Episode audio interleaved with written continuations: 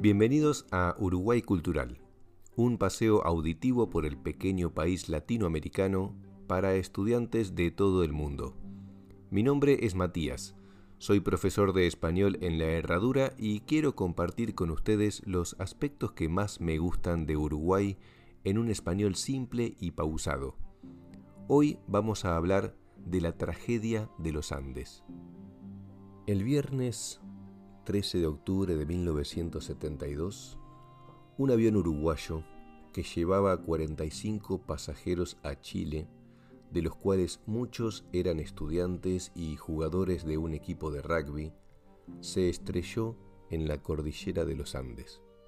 Montevideo, Uruguay, 13 de octubre 1972. El vuelo 571 partió hacia Santiago de Chile con 45 personas a bordo. El vuelo 571 de la Fuerza Aérea Uruguaya, conocida popularmente como el Milagro de los Andes, transportaba a 40 pasajeros y 5 tripulantes con destino a Chile, para que el equipo de rugby All Christians, formado por alumnos del Colegio Uruguayo Stella Maris, se enfrentara ante su similar de Old Boys de Santiago de Chile.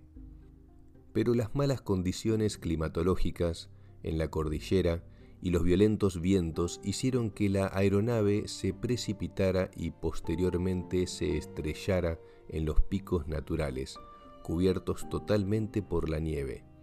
El accidente ocurrió por un error del copiloto. Creía estar en un punto de los Andes y en realidad estaba en otro.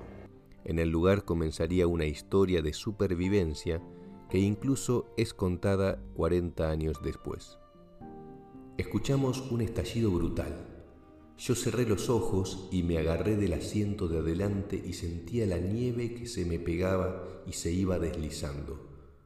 No sabía si iba volando o qué, esperando que chocara contra algo. De repente paró y dije, estoy vivo, y cuando abrí los ojos fue un panorama espantoso el que vi, manifestó Luis Inciarte, uno de los sobrevivientes. Y me doy vuelta para huir. Y me encuentro que no hay avión atrás mío. Atrás mío se cortó justito. Y mis amigos que estaban, mi, mejor amigo y todos los que iban al fondo, no estaban. Súbitamente estaba rodeado de muertos y de heridos y de algo que parecía real.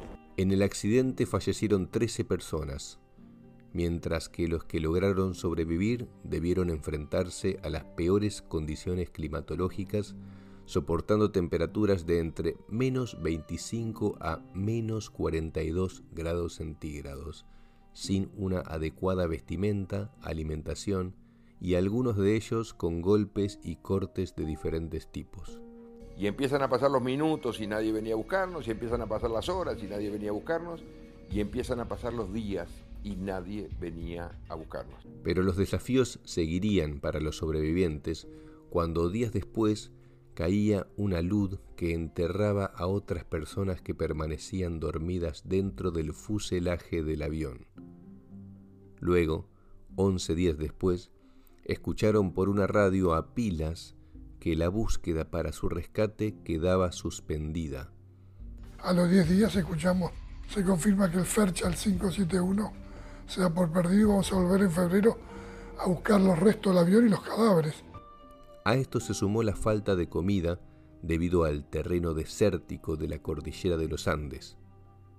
Es cuando tomaron una de las primeras decisiones difíciles, alimentarse con los restos de sus compañeros muertos.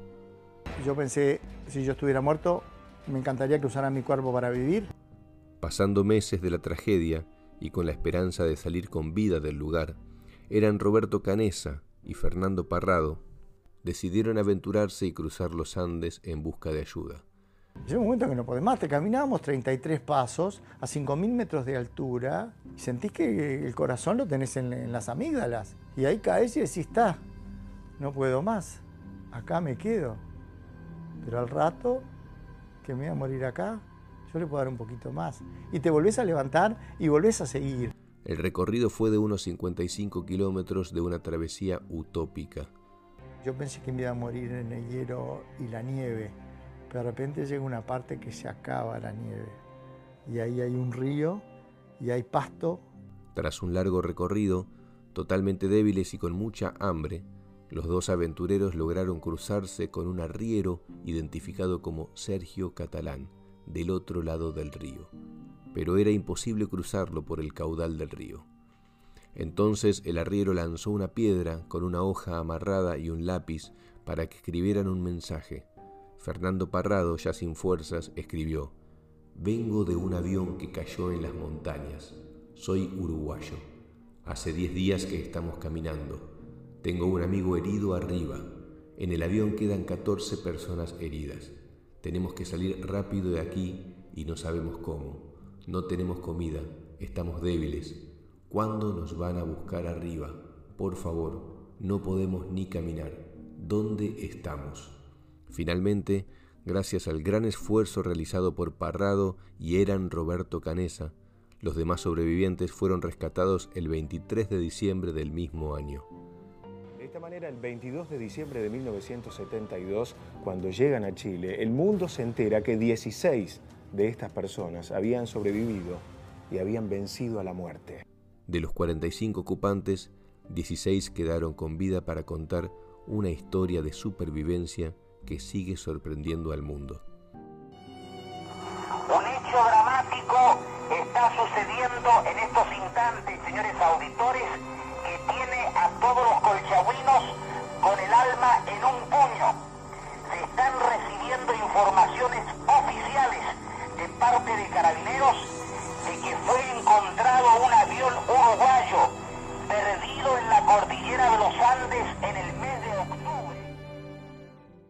Terminamos el episodio invitándolos a participar enviando saludos, mensajes, recomendaciones y comentarios para agrandar nuestra comunidad.